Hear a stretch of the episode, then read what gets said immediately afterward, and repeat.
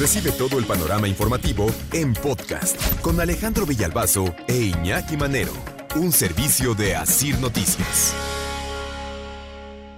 ¿Cuánto puede valer la vida de una persona? Y ya sé que algunos me dirán, uy, y le pagaron muy bien, ¿no? Porque hay otros que más barato. Es que al final se llevó 180 mil pesos el tipo que le disparó a Abril. ¿Se acuerdan de Abril? De Abril Pérez Sagón.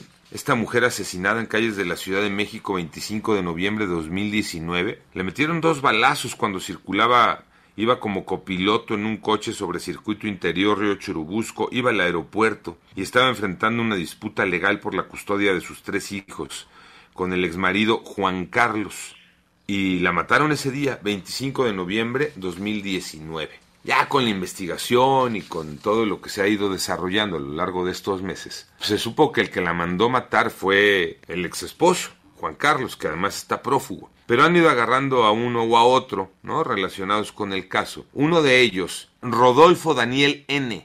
Y él ya declaró en el reclusorio Oriente, declaró que fue Juan Carlos el que le ofreció Primero 100 mil pesos. Un primer pago de 100 mil pesos.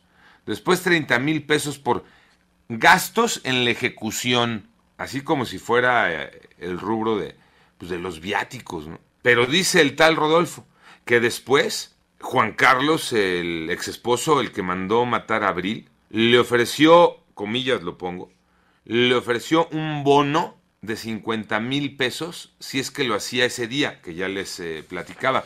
25 de noviembre de 2019. En total 180 mil pesos.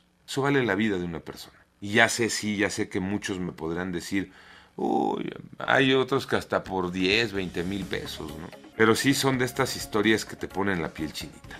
Este tipo lo declaró así, les digo, en el reclusorio oriente. Dicen que ya no le quedó más que abrir la boca y decir cómo y todo porque anda miedoso de que algo le pueda ocurrir y que mejor está colaborando con eh, las declaraciones.